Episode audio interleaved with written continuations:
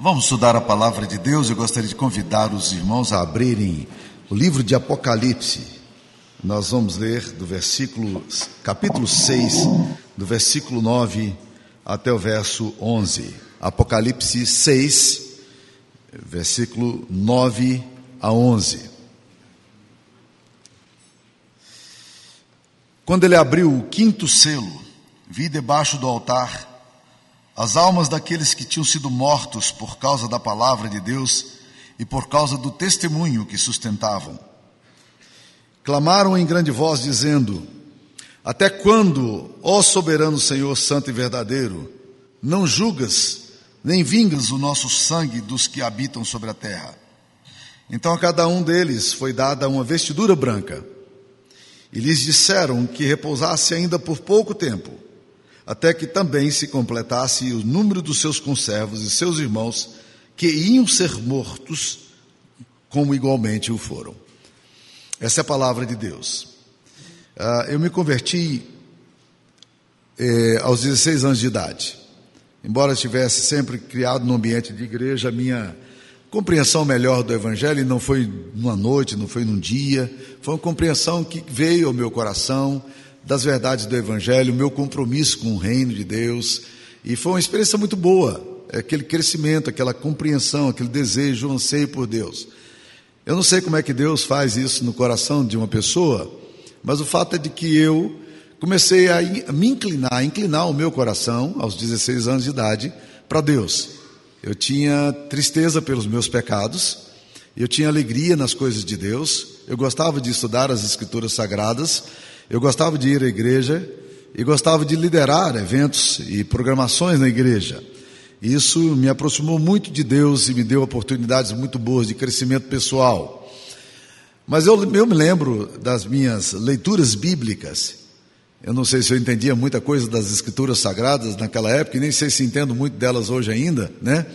Mas que eu tinha uma, um certo, uma certa reverência, certo temor reverencial em pensar e me aproximar do livro de Apocalipse. E esse negócio me acompanhou no seminário, acompanhou na minha formação teológica, e durante muitos anos eu, eu de certa forma, tinha dificuldade para pregar no livro de Apocalipse.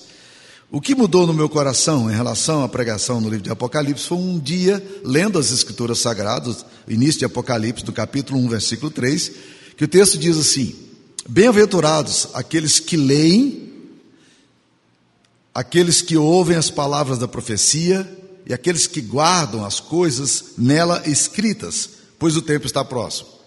Eu falei, Deus dá bênção, segundo ele, é bem-aventurado aquele que lê, é bem-aventurado aquele que ouve, e bem-aventurado é aquele que guarda. E aí eu me aventurei, então, a começar a expor o livro de Apocalipse. E nessa exposição do livro de Apocalipse, eu preguei em série, uma série de sermões em Apocalipse, e isso transformou posteriormente no livro que eu tenho aí chamado Tudo Sob Controle. E o livro de Apocalipse, de lá para cá, então, ele foi se tornando cada vez um livro mais interessante e mais atraente para mim. E eu tenho estudado o livro de Apocalipse, tenho lido, tenho falado em congressos sobre esse assunto para pastores, e tem sido uma experiência muito boa caminhar. E hoje eu queria trabalhar com vocês, porque algum tempo atrás eu expus aqui para vocês o capítulo 6 de Apocalipse, falando dos quatro cavalos que aparecem aqui no capítulo 6, do versículo 1 ao versículo 8. Eu queria continuar agora falando do quinto selo, porque os quatro cavalos aqui em Apocalipse 6, eles são quatro forças, essas forças da história, essas forças que se movimentam na história. Muitos de nós queremos entender o que é que tem por detrás dessa história, nesse momento em que a gente está vivendo, os eventos históricos. E aí algumas pessoas ficam tão obcecadas pelos livros de Apocalipse que começam a, a, a, fazer algumas leituras complicadíssimas e algumas conexões complicadíssimas no livro de Apocalipse, usando a sua ampla imaginação, dentre esses autores, Wim Malgo se tornou muito famoso, né, porque ele, ele, qualquer evento, a Rússia e a Ucrânia agora tinha que encontrar no livro de Apocalipse esse negócio acontecendo. E de certa forma, ele tem razão no sentido de que o livro de Apocalipse, ele não deve ser lido como uma coisa do passado, nem uma coisa só do presente, nem uma coisa do futuro apenas. A gente sempre olha para o livro de Apocalipse pensando no Apocalipse como futuro. Mas se você ler o capítulo 12 de Apocalipse, você vai entender que o capítulo 12 está falando do nascimento de Cristo e não do futuro. Está falando do nascimento daquele que o dragão quer devorar. E é uma leitura interessante, porque é uma leitura subversiva do Natal. O livro de Apocalipse, capítulo 12, o que, que ele faz? Ele tenta mostrar o Natal não na perspectiva dos anjos, dos pastores, das ovelhinhas, é, da estrebaria de José e de Maria, mas na, na perspectiva cósmica, do, das forças históricas e do dragão que se manifesta politicamente na figura de Herodes e que quer matar o menino que vai nascer. E Satanás tinha muita razão para querer matar o filho que nascia, porque esse filho que nascia era o filho que haveria de trazer redenção à humanidade. Então, destruir Jesus de alguma forma seria abortar um projeto divino, seria interromper a possibilidade da redenção na cruz. E ele usou não apenas essa estratégia política agressiva da violência, mas ele iria usar também até os próprios discípulos de Cristo, quando Pedro, um dia, ouvindo falar da morte de Jesus, da boca dele mesmo, se aproximou dele e disse: Senhor, isso de modo algum te acontecerá. Não, não, você não vai morrer, nós não vamos deixar você morrer. E Jesus olha para Pedro e, e faz uma repreensão a Pedro, uma repreensão complicadíssima, porque Pedro está acabando de falar, e ele fala: arreda de mim, Satanás, tu não cogitas das coisas dos, de Deus, mas das coisas dos homens. Pedro deve ter regalado um olhão desse tamanho e disse: O que está acontecendo? Um bicho pegou aqui em mim, por quê? Porque Jesus estava repreendendo não a Pedro, a gente às vezes repreende a Pedro e fica com o diabo, né? Jesus repreende o diabo e fica com Pedro, né? Então ele repreende é, a ação do maligno na boca de Pedro, que era seu amigo e discípulo, que está ali agora tentando dissuadi-lo da cruz, coisa essa que o próprio diabo já tinha tentado fazer na tentação em Mateus 4 e Lucas 4. Então, meus queridos irmãos, o que nós vemos aqui no livro de Apocalipse, na verdade, é um, é um mover de Deus na história. Muitos de nós ficam tentando encontrar o sentido da história. Quando a gente lê o capítulo 5, e nós fizemos essa leitura aqui no início do, do culto, o, livro, o capítulo 5 está falando de um livro, de um livro que está selado e fechado, e que João se aproxima e começa a ter um diálogo muito interessante aqui agora. Ele vê esse livro é, alguém sentado no trono, um livro escrito por dentro e por fora, e ele começa a dialogar, ele chorava muito porque ele ouviu dizer que ninguém seria capaz de abrir esse livro, nem mesmo olhar para ele. E um dos anciãos diz a João: João, não chores, por quê? Porque o leão da tribo de Judá, a raiz de Davi, venceu para abrir o livro e os seus sete selos. Então ele diz: Não fique preocupado, João. O livro da história, e esse livro aqui é a história, a hermenêutica da história está em Cristo Jesus. E então, nesse momento, João ouve a afirmação de, daquele ancião dizendo: Não fique triste, porque Jesus, o leão da tribo de Judá, ele pode desvendar esse livro. Então, a história se move em torno da figura de Cristo. Cristo é essencial na compreensão que nós precisamos ter nas Escrituras Sagradas e na história da humanidade. Por quê? Porque a redenção faz parte central no projeto de Deus. A Bíblia analisa a história da humanidade em quatro blocos: o bloco da criação, o bloco da queda, o bloco da redenção e o bloco da consumação com a volta de nosso Senhor Jesus Cristo. Então toda, toda a estrutura bíblica ela é montada dentro disso. E ao contrário do pensamento filosófico que existe aí nas universidades, desde Platão, do pensamento cíclico, de que a história está ah, meramente se repetindo e ela não vai chegar a lugar nenhum, né? Esse, esse pensamento não é um pensamento cristão, nem bíblico.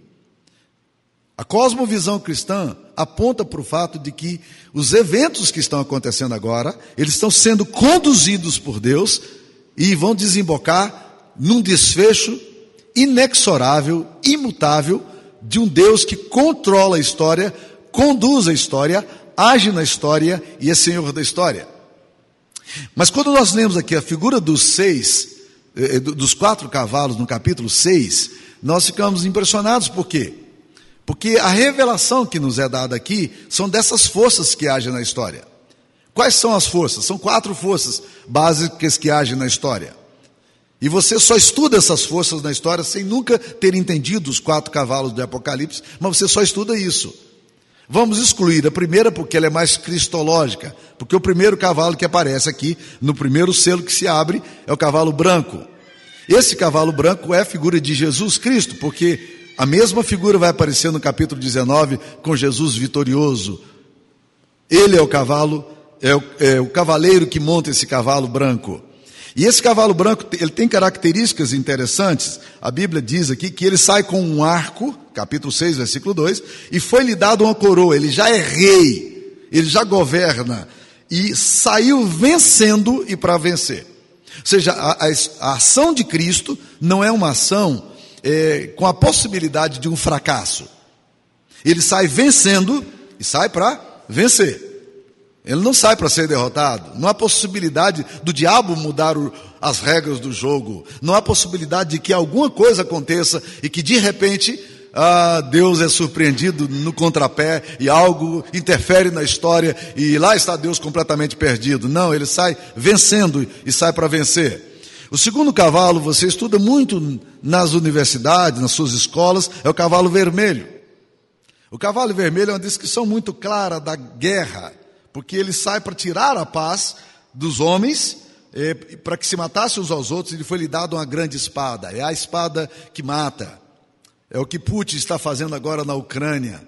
A Europa celebrava aí os seus 60, 70 anos sem guerra e de repente agora né, milhares de pessoas sendo despojadas, e eu não posso nem imaginar o que significa, de repente, uma ameaça sobre um país e, de, e você ter que sair com a roupa do corpo e com seus documentos na mão, puxando um menino de dois anos e meio de idade e saindo para ir para onde você não sabe que vai, e nem se vai ter comida na frente.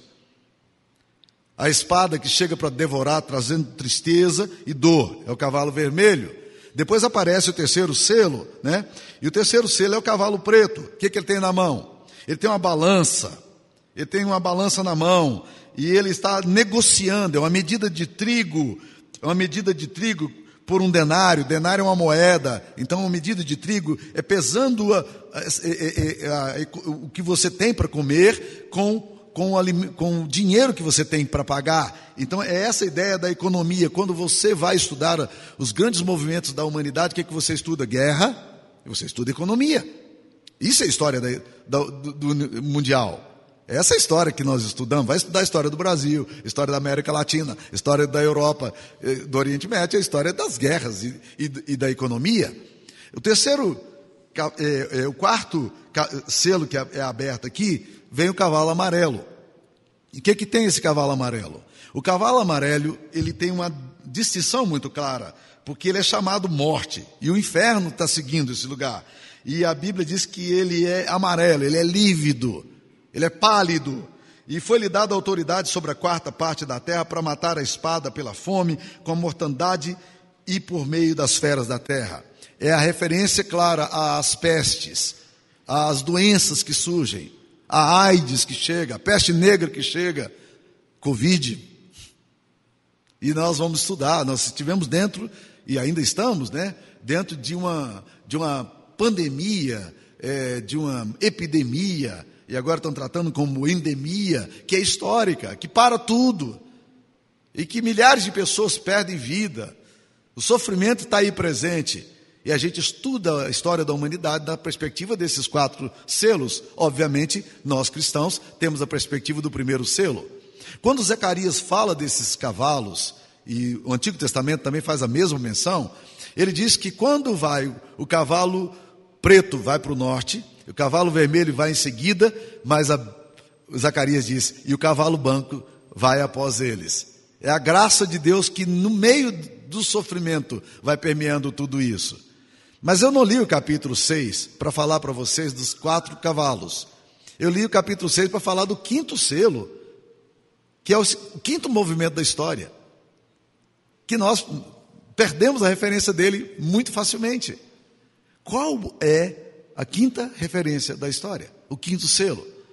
O quinto selo é muito enigmático, porque a Bíblia diz no capítulo 6 de Apocalipse, versículo 9, que quando ele abriu o quinto selo, debaixo do altar, as almas daqueles que tinham sido mortos por causa da palavra de Deus e por causa do testemunho que sustentavam, clamavam em grande voz, dizendo: Até quando, ó soberano Senhor, santo e verdadeiro, não julgas nem vingas o nosso sangue dos que habitam sobre a terra? O que nós vemos aqui, meus queridos irmãos, são a oração sendo permeando toda essa, essa essas coisas da história. O que nós vemos aqui agora são a oração dos mártires, a oração do povo de Deus do sofrimento, do povo de Deus que clama ao Senhor.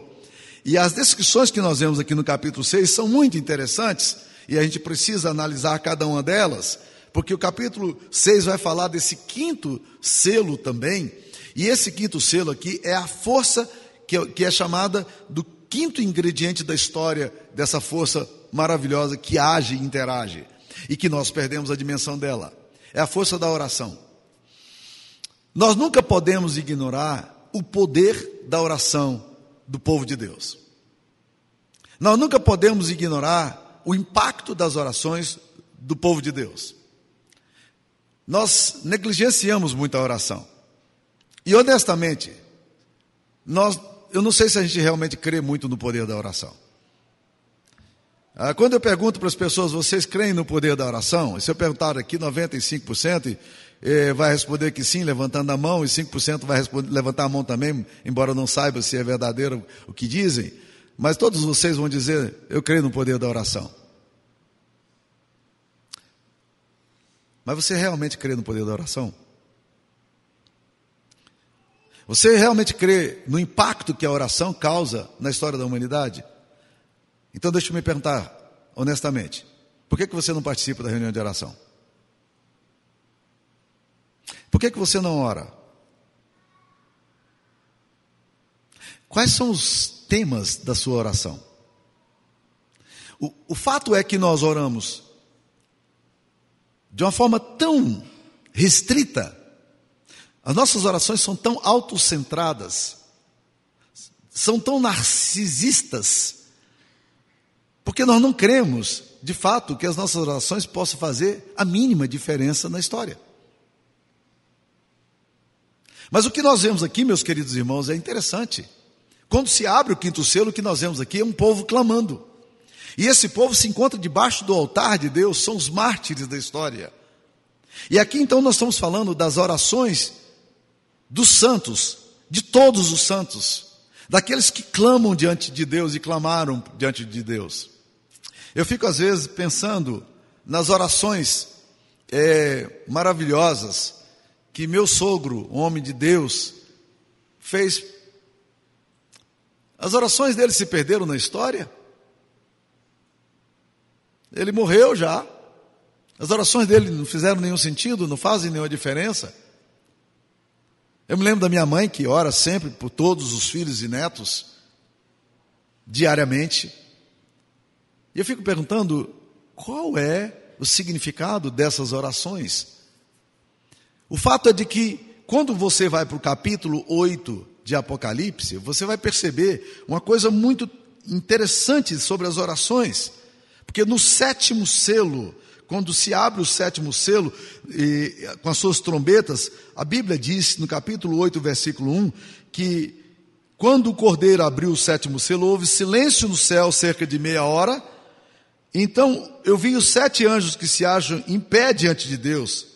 E lhe foram dadas sete trombetas, e veio um outro anjo e ficou de pé junto ao altar. Um daqueles anjos ali se levanta e fica de pé junto ao altar. O que é que esse anjo tem na presença de Deus para apresentar a Deus? A Bíblia fala aqui que ele tem um incensário de ouro.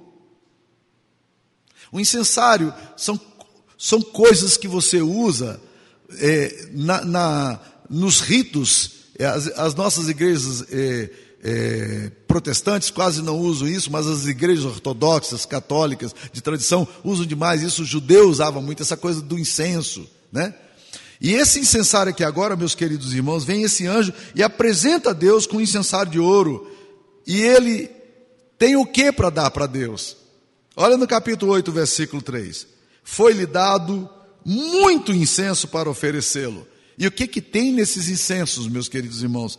Está ali com as orações de todos os santos sobre o altar de ouro que se acha diante do trono.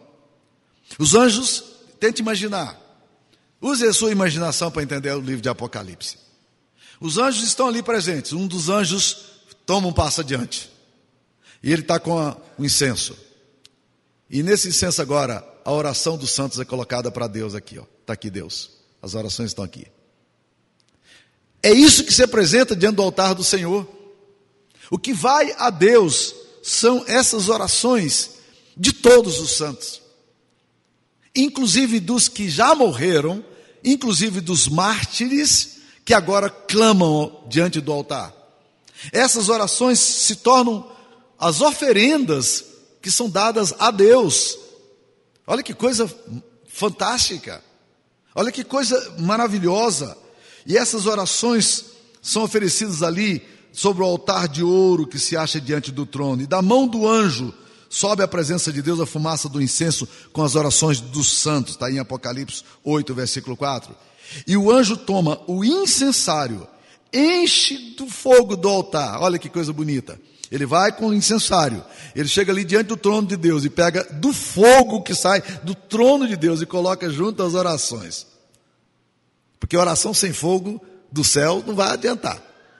Então a sua oração sobe sem fogo, mas ela não vai ficar sem fogo, não. Que coisa linda, né? A oração sobe sem fogo. Agora, porém, o fogo do altar é colocado nas orações dos santos. Aí, meu querido irmão, quando essa química se junta aqui, das orações frágeis suas, das suas orações sinceras, dos seus anseios mais profundos diante de Deus e você oferta isso a Deus.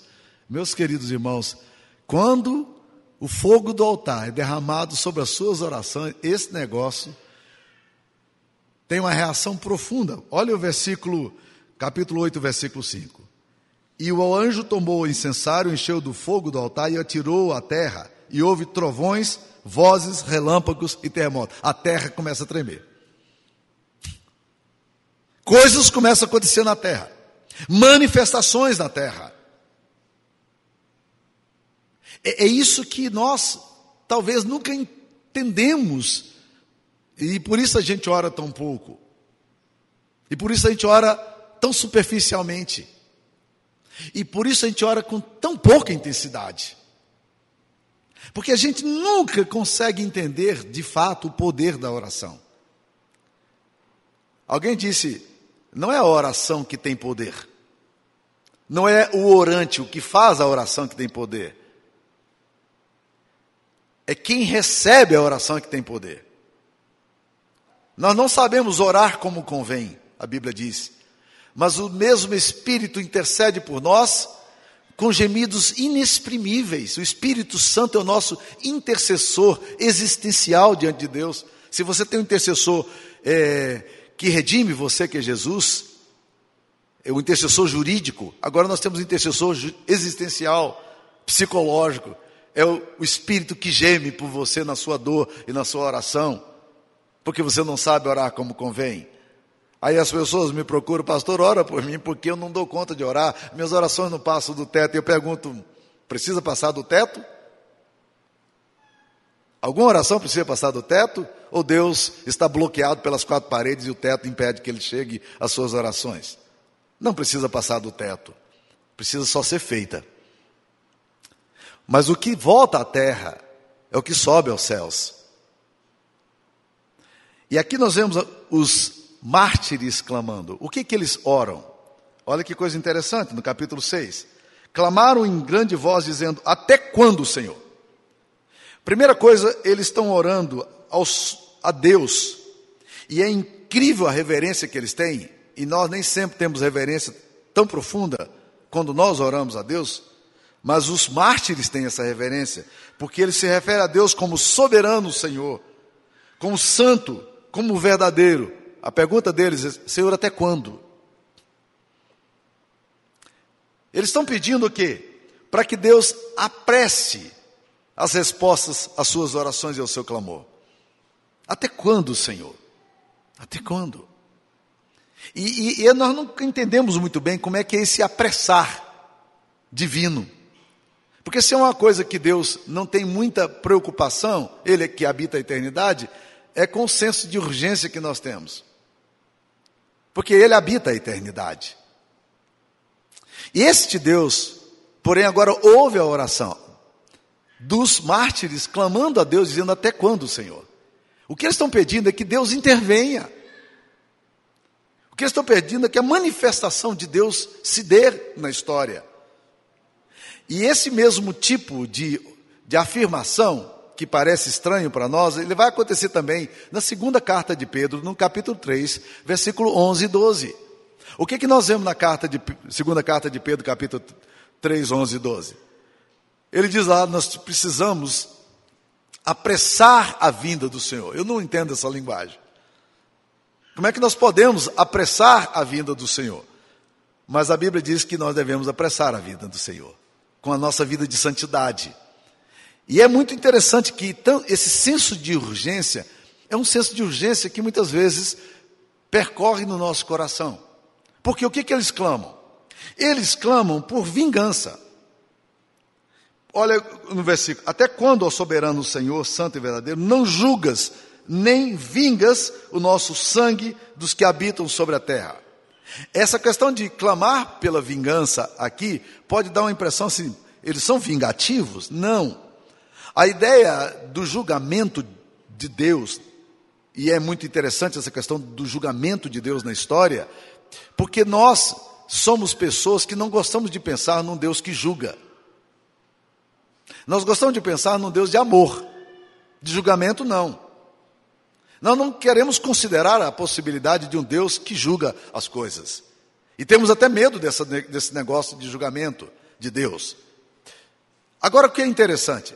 Nós estamos, ainda que só na mente, somente a gente pensa muitas vezes isso, a gente fica assim, assustado com essa ideia do julgamento de Deus como se não quiséssemos um Deus que julga.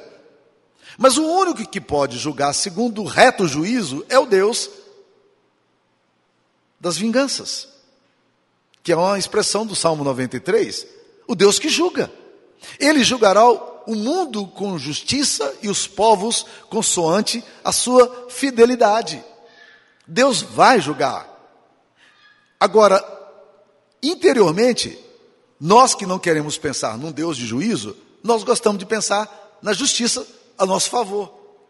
Quando nós nos sentimos injustiçados, a primeira coisa que a gente diz, eu queria justiça. Eu quero que a justiça se manifeste. A justiça de Deus, porém, não é uma justiça emocional. Porque a Bíblia fala que Deus é longânimo. Longânimo significa coloca a ira longe de si. Tem muita gente tem pavio curto, né? Deus tem um pavio longo, ele é longânimo. Como é que Deus julga? Deus julga para estabelecer justiça. Ele julga para que na história a justiça seja feita, e ela será. Então, o que os mártires clamam aqui é para que Deus é, exerça o seu juízo na história para que de alguma forma esse tempo de espera seja abreviado e as coisas aconteçam. O que que Deus responde aqui aos clamor dos mártires, a essas orações, que se juntam também com as orações de todos os santos da história? Capítulo 6, versículo 11 diz que a cada um deles foi dada uma vestidura branca. O que Deus faz é o seguinte: ele coloca nesses nesses mártires que clamam a vestidura branca, que é uma obra da redenção de Cristo. Eles estão vestidos com a justiça de Cristo. Eles estão vestidos com a roupagem de Cristo, que só Jesus pode nos dar a vestidura branca.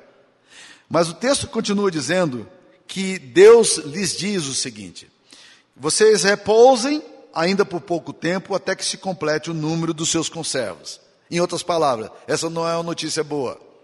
Por quê? Porque a notícia que está se dando aqui é o seguinte: vocês aguardem, porque tem gente que tem, precisa morrer ainda por, pela fé. Essa não é uma boa notícia, não, né? Deus está dizendo: o número de mártires ainda vai aumentar. Perguntaram uma vez, de uma forma muito interessante, para o professor, um professor muito querido no seminário, é, reverendo Francisco Leonardo, seminário presbiteriano do Norte. Perguntaram o seguinte para ele: A igreja perseguida será mais fiel? Olha a resposta que ele deu. Ele era um holandês muito, muito querido, eu acho que está vivo até hoje.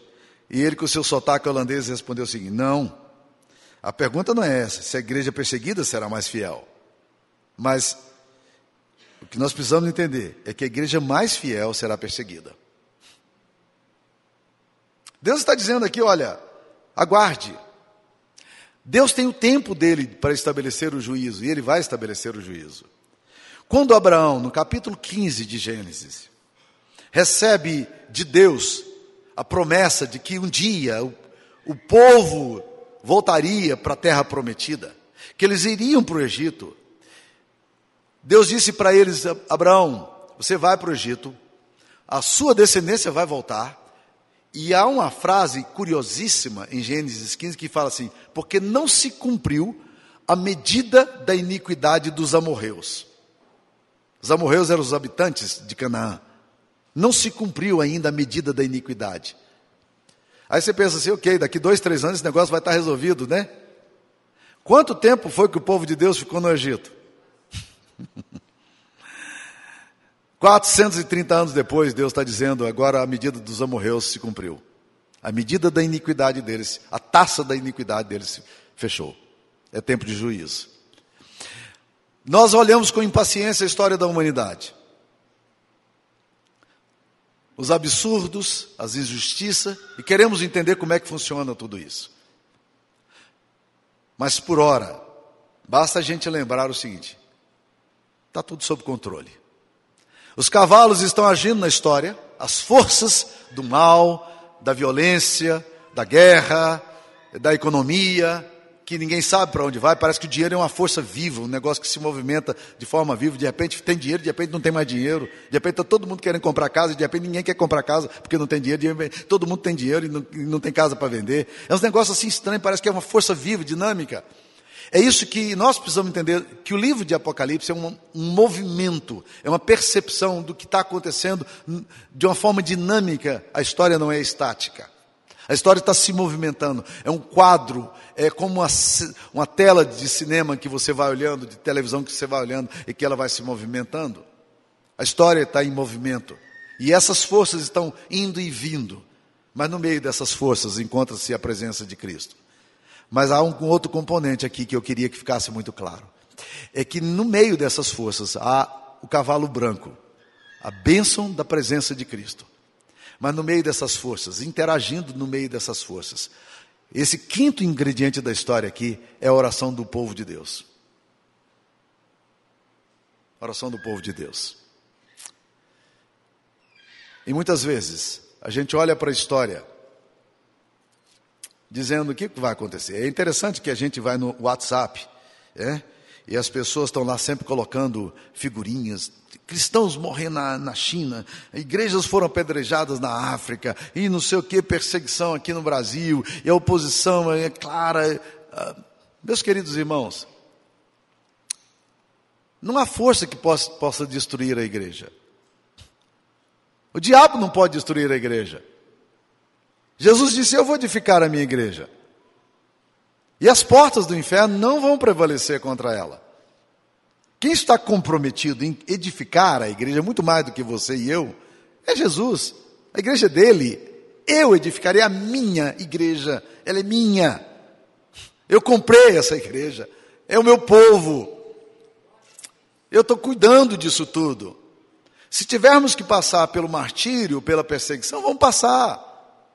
Mas, às vezes eu, eu vejo aquelas coisas todas e eu pergunto: o que é que tem de novo na perseguição de hoje? Nada. Nada. A igreja de Cristo, se ela é fiel, ela vai passar por perseguição. Por que, que eles foram perseguidos? Olha lá. Quando abriu o quinto selo, vi debaixo da, do altar as almas daqueles que tinham sido mortos. Por que, que essas testemunhas aqui morreram? Eles morreram por causa da palavra de Deus e por causa do testemunho que sustentavam. Então você vai morrer, meu querido irmão, pela palavra de Deus. Você vai ser condenado pela palavra de Deus.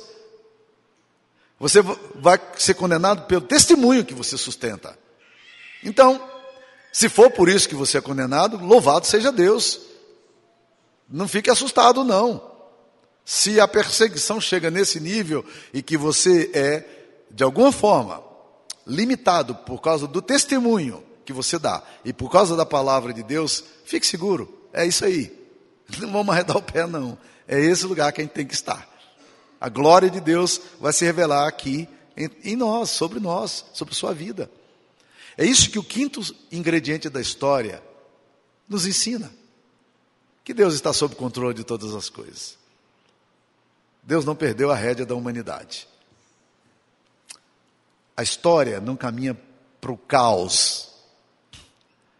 A história caminha para a volta de Cristo e o estabelecimento do seu reino e o juízo de Deus sobre todas as coisas. Fique claro isso no nosso coração. Mas eu quero te dizer ainda, antes de encerrar: tem muita gente com medo do julgamento de Deus, e você deveria estar mesmo. Sabe por quê? Porque a Bíblia diz que naquele dia, os nossos segredos todos, eles serão revelados. Naquele dia, o painel de LED vai mostrar o que você nunca quis que ninguém soubesse. Mas você não precisa esperar o dia do julgamento para isso, sabe por quê? Porque você pode antecipar o julgamento hoje. Sabe como é que você antecipa o seu julgamento? Com arrependimento, com confissão, com volta para Deus. Uma mulher que faz parte do, do quadro das, das chamadas santas da Igreja Católica, mulher de muita oração, Jaqueline, uma mística da Idade Média, ela disse uma coisa que me chocou quando eu vi pela primeira vez. E já repeti centenas de vezes. Confissão é a antecipação do juízo. O que que acontece? No dia do juízo eu teria que ser julgado. O que que eu faço hoje? Eu chamo a Deus e digo: Deus, me julgue agora. Só que tem uma coisa interessante. Eu serei julgado agora com a presença do sangue do Cordeiro. Jesus Cristo é o nosso advogado. A Bíblia diz que, que aquele que confessa os seus pecados e arrepende, ele será liberto de toda iniquidade. Que Jesus Cristo é o nosso advogado junto ao Pai. Então, meus queridos irmãos, eu pego o bom advogado que eu tenho, que é Jesus Cristo, e me apresento diante do Pai e digo: Pai, está aqui. Eu não tenho defesa, eu não tenho argumentos, eu realmente estou lascado, eu, eu, eu, eu serei condenado, mas eu estou querendo me apresentar aqui mediante os méritos de Cristo Jesus. E eu agora confesso ao Pai. Eu não espero o último dia do julgamento, não. Ah, eu não quero chegar no dia último de julgamento, quando a ira do cordeiro tem que se revelar. Não. Eu quero agora me apresentar a Deus quando a graça do cordeiro quer se revelar. Eu não quero deixar para aquele último dia, quando será o dia do julgamento e da sentença. Não, eu quero hoje. Eu quero voltar para o Deus misericordioso e bondoso, para o Cordeiro de Deus que tira o pecado do mundo e que morreu pelo meu lugar, esse advogado junto ao Pai. Esse advogado que representa você, que morreu por você, que quer libertar você. Então, vá com esse advogado. Diante do Pai Santo, do Deus Santo, do Santo Juiz, é bom você ter um bom advogado. E que esse advogado seja Jesus Cristo justo. E ele veio para nos interceder por nós junto ao Pai. E você pode fazer isso. Você gostaria de se arrepender do seu pecado e do seu mal e voltar para Deus? Ou você prefere deixar para o último dia do dia do juízo, quando você vai ouvir a sentença? Eu quero me apresentar diante do Pai pelos méritos de Cristo hoje. Vamos curvar nossas cabeças, vamos. Ó oh Deus querido, visita a tua igreja, Pai querido, trazendo arrependimento, trazendo conversão, trazendo necessidade de quebrantamento, Pai querido. Ó Deus, que o Senhor tenha misericórdia de nós. E que o Senhor nos visite com a tua graça, Pai. E que Deus de toda a glória, Deus Pai, Filho e Espírito Santo vos abençoe, enchendo o coração de vocês de alegria, de contentamento, compreensão do que Ele fez por vocês, cada um de vocês, em nome de Jesus. Amém, Senhor.